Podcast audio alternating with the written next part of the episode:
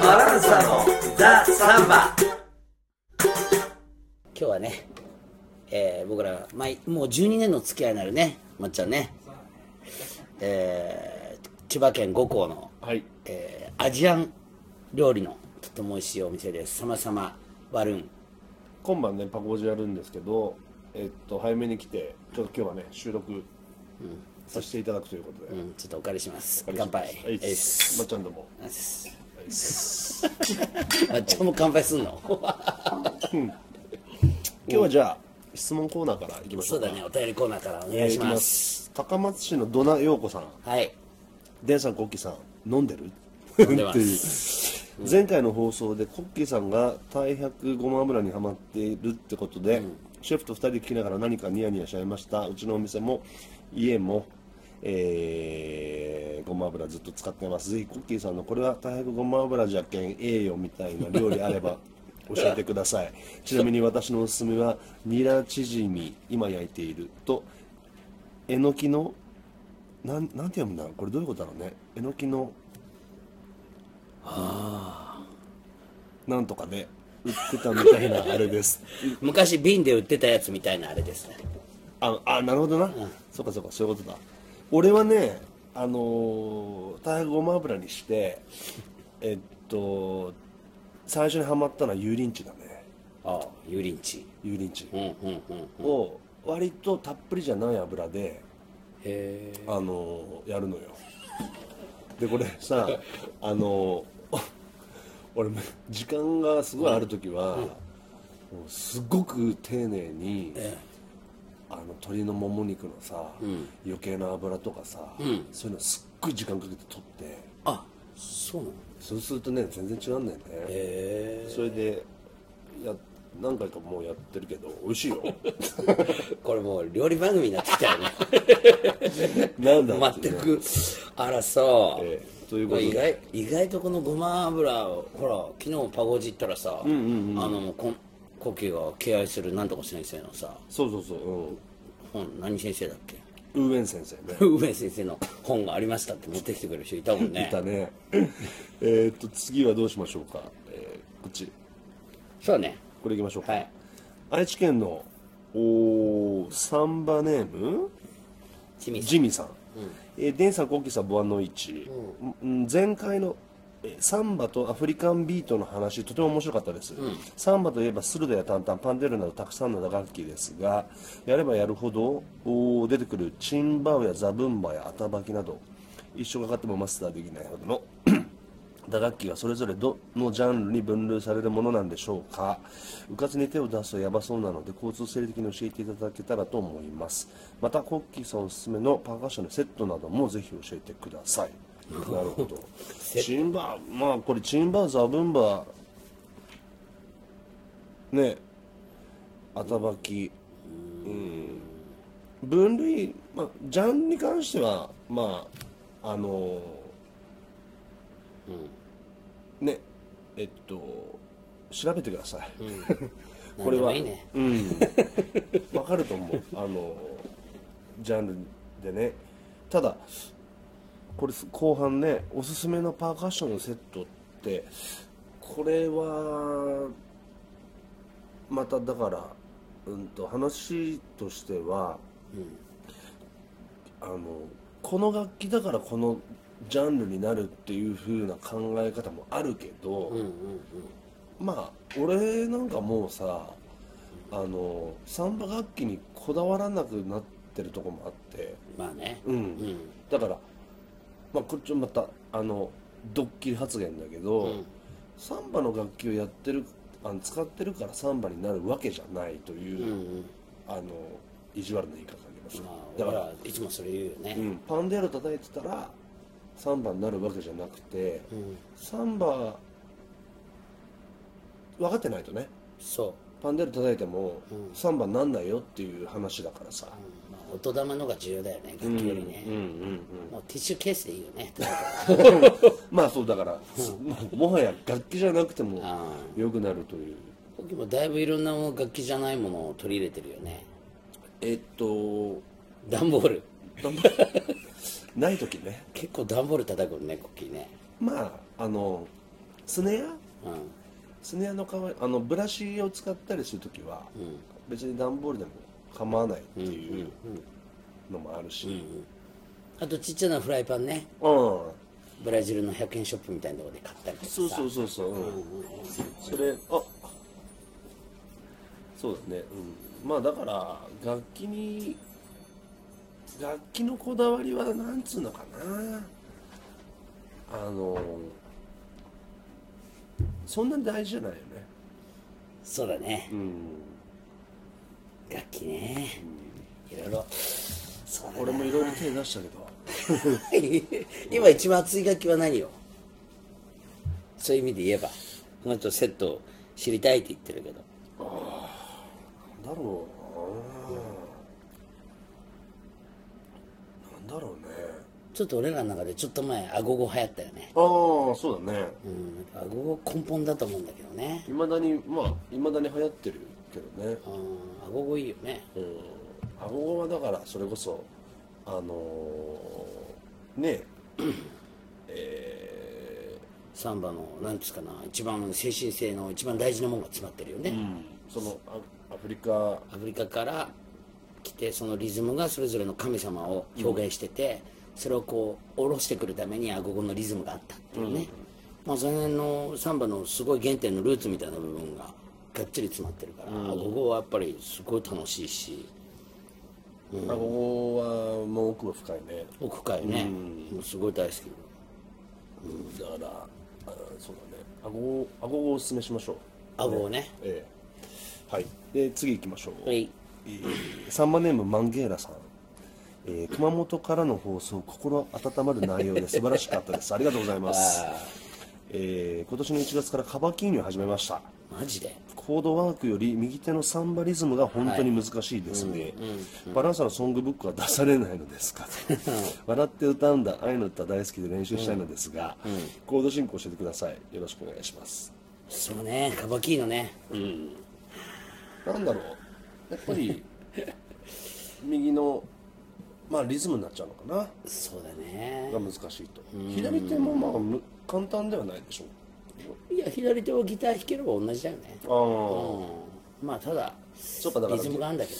ギター経験者であれば左手の問題はそんなに難しくないと。うんそうだね、でもまあいつも思うけどカバキのねやってどうすんのってとこあるじゃない。あカバキのだけすごくこう弾けてもさ、家でカバキのだけ弾いててそんなに楽しいかっつうとそうでもなくてやっぱさ、サンバやるならね歌わないとなんないじゃない、歌かろううまかろうが下手だろうがさ、だからそういう意味で言えば俺はやっぱりね最初ほうきやってほしい。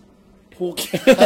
エアエアエアエア大事だよ。なるほど。俺やっぱ俺なんかもう最初ほら、トースト組んだ時に、やっぱもう散々エアやってたから、そうかだから弾けなくてもイメージをまず作ると。そうそう手上下しながらさ「サンバ」とかさ歌ってる感じを右手振るっていうかさ、なるほど。俺大きいよね。そうだからそっかなるほど。面白いね。うんほうき。だからなんかカバキリもねいろんな人に教えるんだけどやっぱ真面目にやればやるほどこう、うん、最初からいろんなルールができちゃってね、うん。ほうきぐらいで大雑把に取られてなるほど。あのとりあえずこんな感じっていうのから近づいた方が早いんじゃないかな、真面目にやると道遠いよね。そうだから俺もさ前にあのアフリカアフロブラジレーロを知らないとサンバを語れないっていうようなことを言ったけど、あの俺も今までさそのいろんな人に近しい人にはそういうこと言ってきたんだけど、ちょっと反省してるのはほあのそういうふうに言うとさやっぱりみんな真面目だから、そのアフリカのことさえも、音符に落とし込んだりとか、なんかそういうお勉強っぽくこう学んでいくと、結局あのそれやったらいいって思ってるところの良さが削れちゃうんだよね、で俺がアフリカやった方がいいっていうのは、自分でちょっとまとめてみたんだけど考えを、結局はさその音符の世界から離れるために、あのアフリカを知るっていうか野生を取り戻す感じ、なんかメトロノーム鳴らして、それに合わせるのが目的じゃなくて、メトロノームなんかなくても、あのグルーブを出し続けてさ、もしあのナチュラルに走れば、あの不自然じゃなく走ればいいわけだし、なんかそれを取り戻すためにアフリカを知った方がいいって言ってると思うね自分で俺が、でもなんか今までやっぱそこはあんま伝わりきらなくて、なんか。より難しい方に行くようにアドバイスしちゃったような感じ。そうそうだからお勉強のしろよみたいな、うん、一環としてだそれこそ音大出たみたいなさ真面目な人はさ、もう本当にそれこそあのアフリカをこう音符化しちゃうみたいな、そっちの作業に行くとさ、まあ本末転倒なんだよね、まあそうだよね、うん、だから、まあ、今からはさまた違うこう伝え方もできるかなってね,、思うけどね、なんか俺もさだから最近さやっぱり楽器屋さんには怒られるけどさ、ほら楽器今度買おうと思ってるんですけどとかっていう人に相談を受けたりするとさあどれがいいですか、うん楽器買わない方がいいんじゃんっていつも言うんだよね。楽器買わない方がさなんか まず箱とか、な缶とか叩いて、まあ、そっから始めてそそれのが早いんじゃないかなっていうさ、まあ、楽器買った時点でこうある程度満足しちゃうんだあよね。るよね。まあねそれは。惚れ惚れしちゃうっていうかさ、だから私さなんか俺見たことあるんだけどベーラ・グアルダ・ダ・ポルテーラ、ポルテーラの巨匠をさカバキーニ始めた時はさ、カバキーニやってるのを見てる人がかっこよくて、ややってる人かっこよくて、家帰って、あのこのな缶にさ木の棒を刺して、そこになんか鉄の紐をスッと伸ばしてさ、それを自分でカバキーニを作ってこうやって見よう見まねで嘘こういうふうにやってたって言う言うんだけどさ、いやまんざら幼稚じゃないっていうかさ、あそれ確かにつかめるだいぶ分かりやすくつかめるよなみたいな、左手ともかくとして右手の感じをさ、はいはいはい。左と右手同時にやんないでこうあとは雰囲気先につかむわけじゃない。うんなんかそういうのあるよね。サンバだからなんつうのかな。綺麗にあのスマートに上手になろうと思わない方がいいよね、なんかさ、あの俺らサンバのカルチャーセンターのさ先生になるつもりは全くないから、ねそういうさなんかメソッドをさ 落とし込んでいくようなさあのねそんなのは嫌じゃないですか。嫌だね。まああと見た目ね。うん。見た目っていうのは格好とかじゃなくて叩いてる仕草がかっこいい方がいいよね。もう俺なんかもう楽器練習した自分の人生の、まあ7割ぐらいは鏡の前で弾いてるよ。いまだに。俺も朝起きてきて、鏡の前で弾くもんね。それ自分の顔見てるわけじゃないんだよ。なんかなんとなくこうポーズっていうか。ジャニーズ方式。あそうなの？知らないけど。あまあ鏡の前で弾くとさだから逆に人の見てさうまいか下手かってすぐ分かっちゃうよね。それはすごいで見た感じ。あこの人いかにも下手だなとか、だからそのパーカッションなんか特にさ、あの手順とか、その音符とかで考えちゃうと、そのなんつうのかなそういう人人たちの叩き方ってさ、しなやかさがないんだよね、でリオに行ってさバンバとかフェラ、すごいその手だれと言われる人たちはさ、あの叩きっぷりがこうしなやかなんそうね。ななんかちょっと美しいバネがあって、あの無駄な動きがやっぱし少よなくてやっぱそこら辺に鍵があるんだよね本当は。ある。だからなんかさあのだからパンデーロやんない方がいいんだよね。最初から。パンデロね。パンデーロ難しいもん。難しい。でやっぱりパンデーロのしなやかさみたいな叩き方ってやっぱり結構究極なとこあるから、そこを手出してあのガクガクのさ、リズムになったらもう抜けらんないもんね、まあタンボリンもそうだし、まあね。タンタンもまあ全部全部そうなんだけど。もう最近はもう言っちゃえば楽器持ってくる前からうまいか下手か分かるんだ やっぱさ筋肉質はダメだよ。ああそう俺らがブラジルで見た人たちもさ筋肉もりもりでうまい人はそんないなかったよね。確かにね。みんなニョロンとしててさ不気味な楽器使う以外の筋肉はもうないっていう感じでさ 全然筋肉使ってないんだよね。そうね。腕力。わ筋肉ある人は腕力に訴えるから、大抵こうリズムあんま良くないんだよね、リズムも見た目も。なるほあのもう俺なんかもうカバキリーノとかピック以上に重いものを最近あんま持たないからさど今日俺来る時さ大塚駅でうん。ゴールドジムあるじゃん。あるあるある。そっからいかにも出てきたみたいなやつがさタンクトップでムッキムキの人がいて ギョッとしたけど。もうもう今日あたりあったかい暑いからタンクトップ。ちょっと見せすぎだよね。まあ見せるためにやってたからねあれであれはあれで美しいんだけどさ、いやいやさてもうそうだねもう一個ぐらいいくかね、うん。嬉しいねみんながこうやっていろんなメール送ってくれてさ。ありがたいですよ。えー、あじゃあ次。最後ね。マピーネさん、はい。えー朝から熊本にあすみません。おはようございます、まあ朝聞いてたのかな、えー朝から熊本にとっても行きたくなりました。これ、熊本のやつを聞いていただいた感想みたいですね、熊本がテーマのサンババランサで作ったらいかがでしょう、熊本でのライブでも盛り上がるやろうし、東京でのライブやパゴージにも熊本の風を運んでくれると嬉しいです。なかなか行けないので、となるほどね、なるほど、曲ね。そっかそういう発想は今そういうまでなかった発想はないね。うん。まあまあなんかもうまあ俺らはもう生理現象のような感じで曲を作るからね、うんうんこう出したくてしょうがない時にならないと出ないっていうかさ。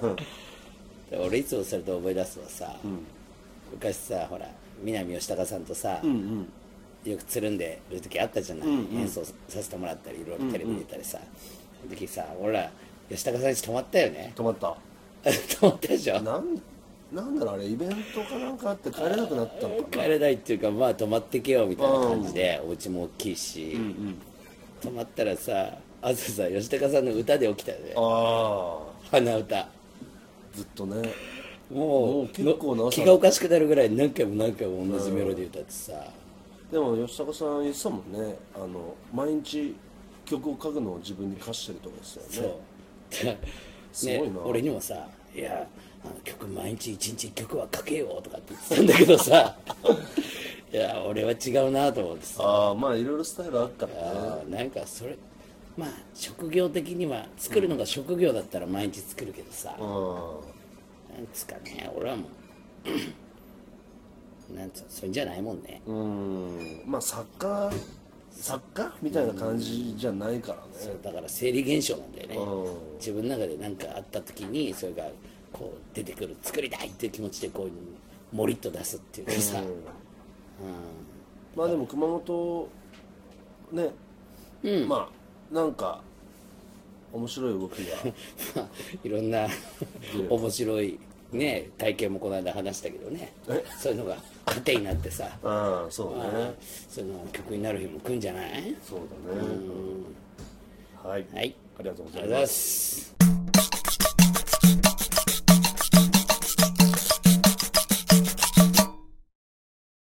まあ今夜もパゴジで、ねいろいろ演奏するけれども、まあセッションみたいな感じでね。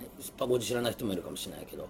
まあ集まってお酒飲みながら話して、会話しながらまあ演奏して、歌を魚に楽しみましょうっていう集まりでね。うん。この定義はなかなか言う人によっていろいろ違うけどさ。パゴージただの、えー音セッションっていう言い方する人もいるし、まあでも俺にとっては、まあ、これふんどし金太郎のウビラニーのさ、受け売りだけどさ、また例によってさ、本読んでるからさ、うんうんうんうん。いろいろ。そう裏に曰く。まあまあ歌を歌のもとにみんな集まってきて、楽しむっていう集まり、別にそんなの日本にもあったし、サンバがある前からずっと音楽ってそうだったと思うね、だからそうだね。別にパゴジっていうのが特別なもんじゃ全然ないんだけどさ、うん。もともとパゴージっていう言葉自体は、まあパーティーみたいな意味なんだよね。80年ぐらいかな。そういうのが一般的になったのはね、うん。うん、その前からあった、まあ、家庭的な集まりだよね、うんうんうん。うん。それにそんなような名前つけただけであって昔からあったんだよね、まあ俺らもパゴジと目打ってこうセッションやったりするわけだけど、うん。ねえこう音楽もさ、あるじゃん、まあ、いろんなとこ行けばさ、いろんな音楽あるんだけどさ、ん。いろんな曲を持ち寄るんだけどさ、うんうん。まあその辺の違いが分かんない人が多いよね。あああのーなんつうの？えっと歌を楽しめてないとかそういうこと？いやそのジャンルの違いが分からないっていうかさ。ああまあ言うなれば、もうアルコールだったら何でもいいよみたいなさ、うん。でも俺たちはここはちょっと今日は赤ワインの会なんですけどっていうのにさ なんかさ日本酒かなんか持ってきてさうう？うまいっちゃうまいんだけどっていうのあるじゃない、そういうのが何もなくてただの何でもあり飲み放題みたいなのあるけどさ、やっぱ俺たちもさちょっとこんだけやってるからさ、違いの分かる男たちだからさ、一応さねやっぱそのジャンルの違いっていうのを痛く痛感したのは俺たちも最初知らなかったからさ、バランサが、えーブラジルでさ、レコーディングさせてもらえるかどうかっていう審査にさ、そのプロデューサーのさトゥーリオ・フェリシアノがさ、日本まで来てさ、オーディションみたいな感じで、こいつらはそれに値するのかっていう感じでさ、来てくれたじゃんわざわざブラジルから。来たあの時さ俺たちさこうリスト出してさやりたいやりたい曲できる曲できる曲リスト。もう100曲ぐらいあったんだよね、うでさなんかのさオーディションみたいにさ、スタジオ借りてさ前に机が置いてあってさ、その前に俺ら並んでさ、マイクもセッティングしてさ。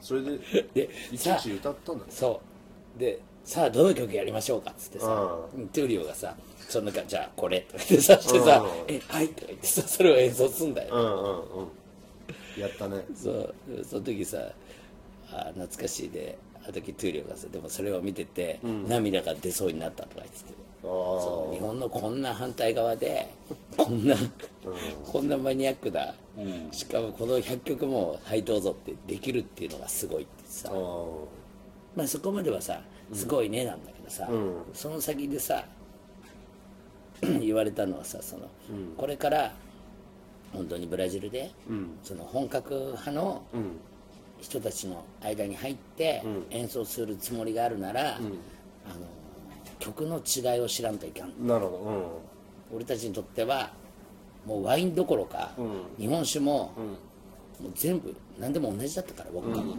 そうだねそのその100曲はさもうひっちゃかめっちゃかでさ、今じゃもう赤面するようなぐちゃぐちゃさで、とにかく好きっていうだけで歌ってたんだけど、でも好きになってくるとやっぱり違いが分かるだろうね、うん。だからその頃はえっと楽曲の好き嫌いとかよしあしみたいなの自分らの好みでそう曲自体もね、うん、選んでたってことだよね。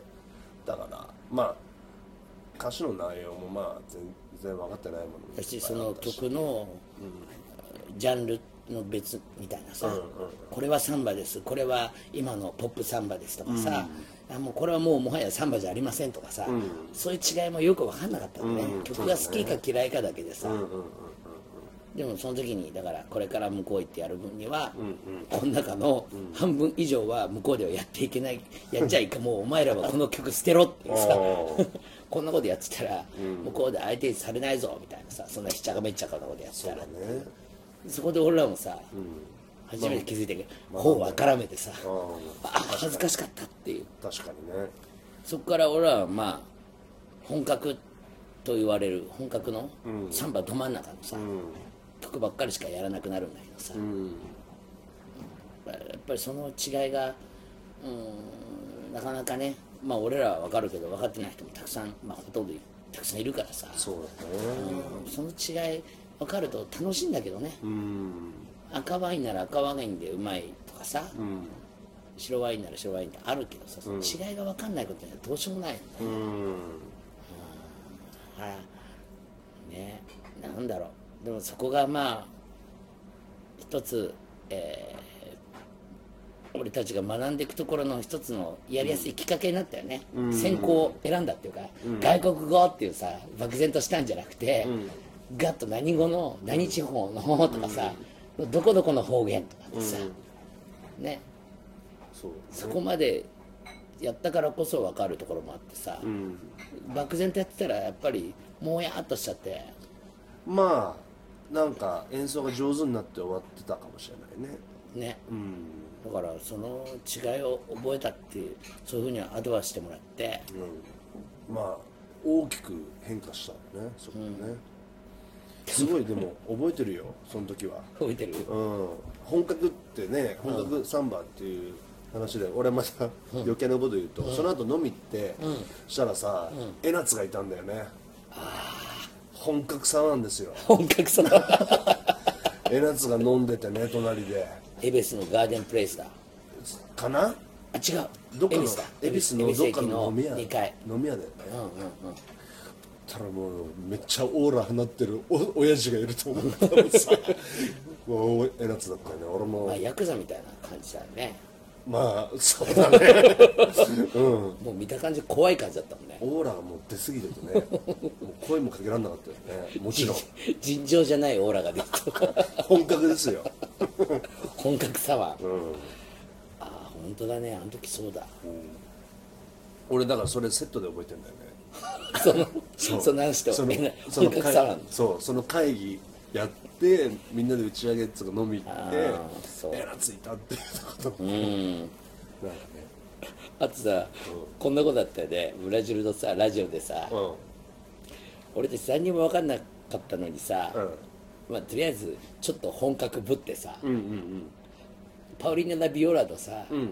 メドレーをさ歌ったんだよねラジオで。生演奏ででもそれもさよく分かんなかったから、グループ発散がさ、それも若手パゴーチでさ、まあ、本格ではないんだけどさ、のをやってたそれをそのままやったんだよね。あそしたらその後さ、夜別のそのサンバの集まり行った時、もうそれやったんだけどしたらすごい怒られた。ああ。あお前らお前らそんなのやっちゃダメだよって言われるね、ななぜならこんないい曲をこんなコンパクトにまとめやがって。分かってねちょこちょこっとずつ。だからうん全部で4曲ぐらいがもうまあ CD で収めるようになってるから、まあ5 5分分ぐらいになっちゃってるの、もう1曲でも最高なのに楽しめるのに今ならすごい気持ちわかんだけど、ちゃっちゃかちゃっちゃかやっちょちゃってっとちょっともうみんながさ「おこれやるのか」と思ったらさ「えもう次の曲怖い!」っていうさ「えまた次!」っていうさもうサウナ好きなやつからしたら、もう腹立たし以外でもないって、うんまあそういうふうに言われたんだけどよく分かんなかったね俺でもまあ今はわかるけど今は分かるけどねねあのポルテーラ行ってさモナルコさんとさ、あれもラジオの収録したのかな？なんかあのテレビかな。テレビかな、その時もなんかあの口頭いただいたよね。確かね。そうだっけ？なんかうん。あれじゃなくてあのーあのーあそこの食べ放題の店があったあそこで。そうそうそうそう。ベラグアルダ・ポルテラと一緒にテレビ出てそうそうオーライ演奏して。うん。ねあれ恥ずかしかったな。あの時も全然分かってなかったからねねあそこすごいあのマイ,、えーマインジョアナ、だっけ？うんうん、マインジョアナ。ってお店、古いさ。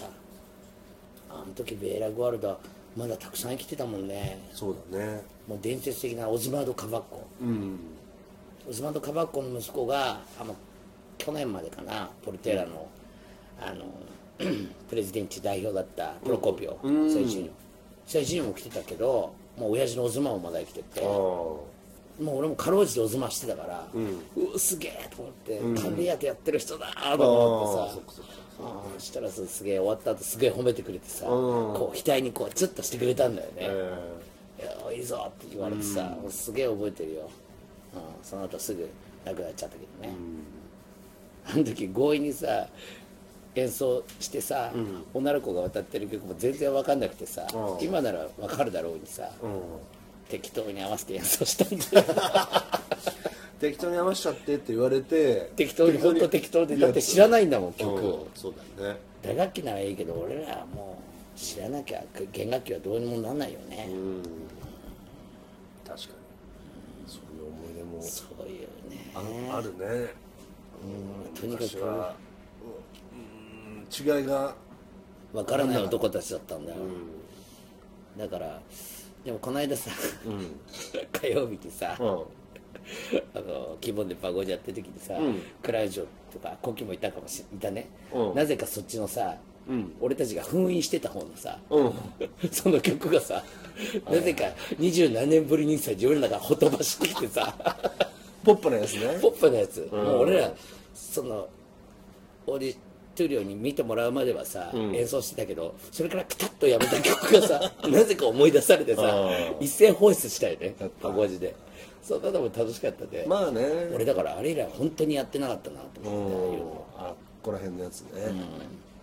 したらまあ今もねパゴジってそういうのやって混ぜてくる、人もいるんだけどまあ音楽だから何でもいいっていう、ちゃい何でもいいんだけど、でもいろいろ勉強していくならその辺の違い分かんないと、うん道が遠いよね、そうかもね。うん、そ違いそこら辺の違いを分かってやると、あの分析しやすい。うん。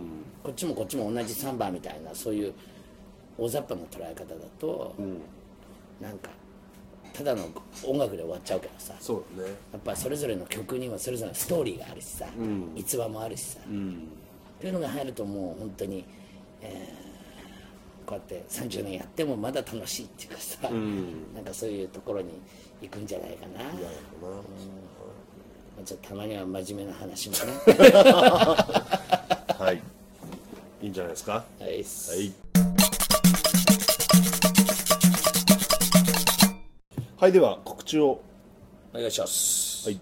えー、っとちちょっとまあ直近ですけど、えー、明日とか4月20日プラスオンゼで、えー19時半から。はいそれから22日土曜日は高松鶴亀食堂で、ああいいね。えーよろしくお願いします、それからね27木曜日新宿2丁目アイララ。来たね。サンバナイトこれはもうやばいですよ、い。ぜひよろしくお願いいたします。あとねこのラジオにね、あれで今年も東京タワああ東京タワーやらせーまだてもらいます。告知してないですけど7月の20日となんと8月もやります8月は？8月は17 17どっちも木曜日です。木曜日ね。うん。これ久しぶりだね。年2回やるのね。そうだね。これね東京タワーが2人でやるのは初めて？いやいやじゃないか。去年も去年も2人か、いや東京タワーなんつってもね、無料ライブだからね。とえっ、と入湯料？あのそう上に登る。登るお金だけでお金だけでライブ自体はね、うん、上でもビール売ってるし。うん、ビール自由に飲めるし。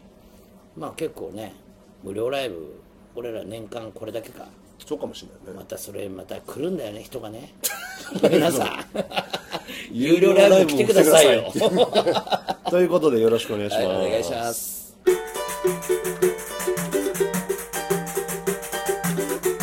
バランサのザ・サンバ